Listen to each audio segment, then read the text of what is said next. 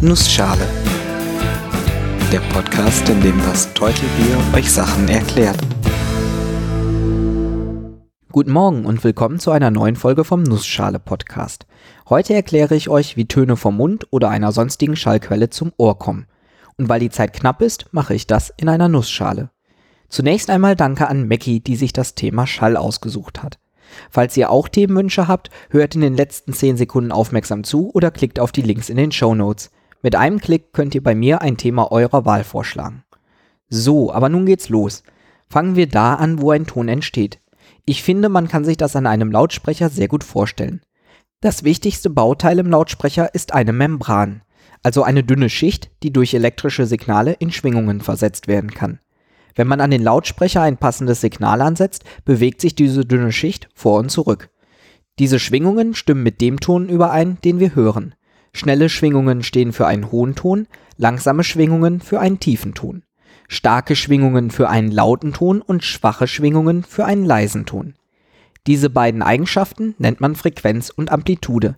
Die Frequenz gibt an, wie oft in einer Sekunde die Membran schwingt. Die Amplitude, wie stark die Membran schwingt.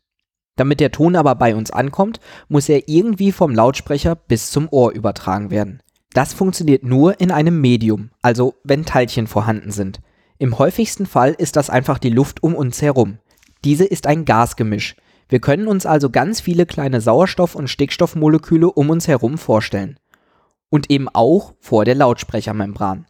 Normalerweise sind die Moleküle sehr homogen verteilt, also in relativ gleichmäßigen Abständen.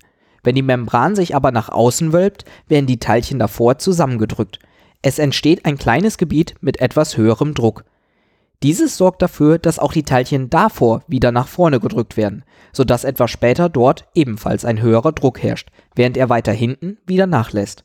Auf diese Art und Weise breitet sich die kleine Druckwelle immer weiter vom Lautsprecher weg aus. Die Lautsprechermembran geht währenddessen wieder zurück und wölbt sich nach innen. Anstatt einem Gebiet mit größerem Druck ist jetzt auf einmal mehr Platz für die Luftteilchen vor dem Lautsprecher vorhanden und es herrscht ein etwas geringerer Druck als in der Umgebung. Durch die Schwingung der Lautsprechermembran breiten sich so vom Lautsprecher ausgehend abwechselnd Gebiete mit hohem und niedrigem Druck ab. Und weil das Ganze sehr wellenförmig aussieht, nennt man das eine Schallwelle. Diese lässt sich durch einige Eigenschaften mathematisch ziemlich genau beschreiben. Die erste Eigenschaft dieser Schallwelle ist die Amplitude. Oft beschreibt man diese durch den maximalen Druck, der erzeugt wird, wenn die Luftteilchen zusammengepresst werden. Dieser Druck wird in der Einheit Pascal angegeben und er beschreibt in etwa die Lautstärke der Schallwelle. Wenn man nicht gerade Akustikingenieur ist, kennt man dafür aber eher eine andere Einheit, das Dezibel. Eigentlich kann man das Dezibel für fast alles benutzen. Es ist wirklich keine Einheit, sondern die logarithmische Beschreibung eines Verhältnisses. Hä? Okay, ganz einfach. Es gibt einen bestimmten Druck, den man als Basis festgelegt hat. Das ist der Druck, den man gerade noch so eben hören kann. Das sind genau 20 Mikropascal. Und jetzt sagt man einfach, dieser Schalldruck, das sind 0 Dezibel. Wenn man den Schalldruck verzehnfacht, rechnet man plus 20 Dezibel. Also 200 Mikropascal sind 20 Dezibel, 2000 Mikropascal 40 Dezibel und so weiter. Auf diese Art und Weise kann man Werte von nur 20 Mikropascal, also 0 Dezibel, bis sagen wir mal 200 Millionen Mikropascal, um die 140 Dezibel, gut darstellen. 140 Mikropascal kann man sich in etwa vorstellen wie ein Gewehrschuss aus einem Meter Entfernung. Das ist auch in etwa die Schmerzgrenze, also die Lautstärke, ab der es weh tut. In der Disco hat man meist um die 100 Dezibel und wenn neben mir jemand leise atmet, sind das etwa 10 Dezibel. Obwohl sich der Schalldruck um den Faktor 10 Millionen oder mehr unterscheiden kann, erhalte ich mit dem Dezibelmaß sehr gut interpretierbare Werte, die auch unserem Gehör besser entsprechen. Zurück zu Schallwellen. Die zweite Eigenschaft, die jede Schallwelle hat, ist die Frequenz. Diese entspricht der Frequenz, mit der die Lautsprechermembran schwingt und sie beschreibt die Tonhöhe. Hohe Frequenzen, also schnelle Schwingungen, sind auch hohe Töne und umgekehrt. Die Einheit der Frequenz ist Hertz oder auch 1 durch Sekunde. Man gibt damit also an, wie oft pro Sekunde die Welle hin und her schwingt. Der Mensch kann Schwingungen zwischen 20 Hertz und 20.000 Hertz hören. Also Schallwellen, bei denen sich Gebiete mit hohem und niedrigem Druck zwischen 20 und 20.000 Mal pro Sekunde abwechseln. Am besten hören wir Frequenzen im Bereich um die 4000 Hertz. Die menschliche Sprache ist im Bereich zwischen 200 und 5000 Hertz angesiedelt. Musik hat ein etwas breiteres Spektrum. Sprache liegt also in dem Bereich, in dem wir am besten hören können. Und das ist auch gut so. Mit dem Alter nimmt nämlich die Fähigkeit, extremere Frequenzen zu hören, ab. Echte Schallwellen bestehen dabei nicht nur aus einer Frequenz, sondern aus mehreren Frequenzen, die sich überlagern. Aus dieser Überlagerung entstehen dann all die komplexen Geräusche, die wir so hören. Eine dritte Eigenschaft von Schallwellen ist die Ausbreitungsgeschwindigkeit oder auch Schallgeschwindigkeit genannt. Diese gibt an, wie schnell sich die Welle ausbreitet. Das ist keine Eigenschaft, die der Lautsprecher verursacht, sondern eine Eigenschaft des Mediums, in dem die Welle ist. Im einfachsten Fall also Luft. In Luft beträgt die Schallgeschwindigkeit etwa 344 Meter pro Sekunde. Das sind etwas mehr als 1200 kmh.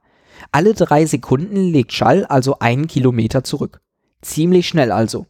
Jedoch wesentlich langsamer als Licht, das eine Geschwindigkeit von einer Milliarde Kilometer pro Stunde hat. Diesen Unterschied macht man sich zum Beispiel zunutze, wenn man berechnen möchte, wie weit ein Gewitter entfernt ist. Blitzt es, fängt man an zu zählen. Das Licht vom Blitz ist direkt, quasi instantan zu sehen. Der Schall braucht drei Sekunden pro Kilometer, um sich auszubreiten. Man zählt also die Sekunden nach dem Blitz, bis der Donner ankommt. Hört man ihn, teilt man die Sekunden durch drei und weiß damit, wie viele Kilometer das Gewitter ungefähr entfernt ist. Mit diesen drei Eigenschaften, Amplitude, Frequenz und Schallgeschwindigkeit, kann man Schall schon ziemlich gut beschreiben. Ich möchte euch jetzt noch zwei Phänomene vorstellen, die damit zu tun haben. Das erste ist der Doppler-Effekt. Dieser besagt, dass, wenn sich mein Lautsprecher bewegt, sich die Frequenz ändert. Stellt man sich die Schallwelle vor, die aus dem Lautsprecher kommt, so kann man es auch intuitiv verstehen. Fährt der Lautsprecher von der Schallwelle weg, wird die Schallwelle quasi länger gezogen. Der Lautsprecher zieht die Schallwelle mit. Die Frequenz wird also kleiner. Fährt der Lautsprecher auf die Schallwelle zu, so wird diese zusammengestaucht und die Frequenz wird größer. Das merkt man zum Beispiel, wenn ein Krankenwagen mit Martinshorn an uns vorbeifährt. Fährt er auf uns zu, hören wir einen höheren Ton, als wenn er von uns wegfährt, obwohl er eigentlich immer den gleichen Ton aussendet. Das gleiche Phänomen hatten wir auch schon bei Lichtwellen in der Folge über die Relativitätstheorie. Zweitens, ich möchte nochmal kurz mit allen Fans von lauten Raumschiffschlachten in Film und Fernsehen abrechnen.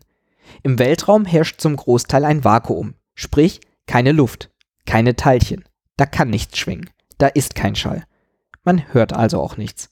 Photonen, Torpedos und Laserkanonen klingen im Weltall ungefähr so. Gar nicht. Deswegen eine Empfehlung von meiner Lieblingsserie Firefly. Da gibt's auch Szenen im Weltall und da hört man Genau. Nichts. Ich hoffe, ich konnte euch kurz und knapp erklären, was Schall ist und wie sich eine Schallwelle vom Lautsprecher bis zum Ohr ausbreitet.